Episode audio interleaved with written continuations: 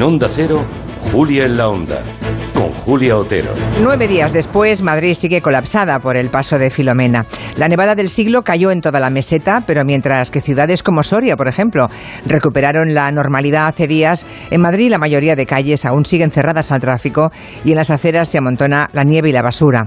Ante el caos, la Comunidad de Madrid ha retrasado hasta este próximo miércoles la vuelta al cole y hay muchos padres que han tenido que ir este fin de semana pala en mano a limpiar los accesos a las escuelas. Durante años, la Comunidad de Madrid ha por una estrategia muy determinada de rebajas de impuestos y bonificaciones fiscales. Cumplir con el fisco, hombre, no es una alegría para nadie, hay que ser sinceros. Solo reconforta si llegado un momento crítico como la nevada del siglo, pues no nos encontramos con que no hay recursos para limpiar las calles o reparar los desperfectos del temporal. Resulta que la comunidad más rica de España no ha podido hacer frente al colapso por la nieve y pide dinero público al Estado en una cantidad que nunca hasta la fecha se había pedido en ninguna catástrofe en España, incluidas riadas, inundaciones o terremotos.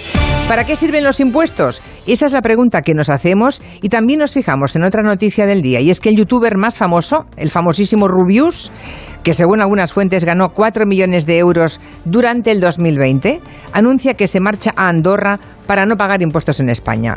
No es el primer youtuber que lo hace, hay varios ya, como antes lo intentaron o hicieron cantantes, deportistas y estrellas de todo tipo.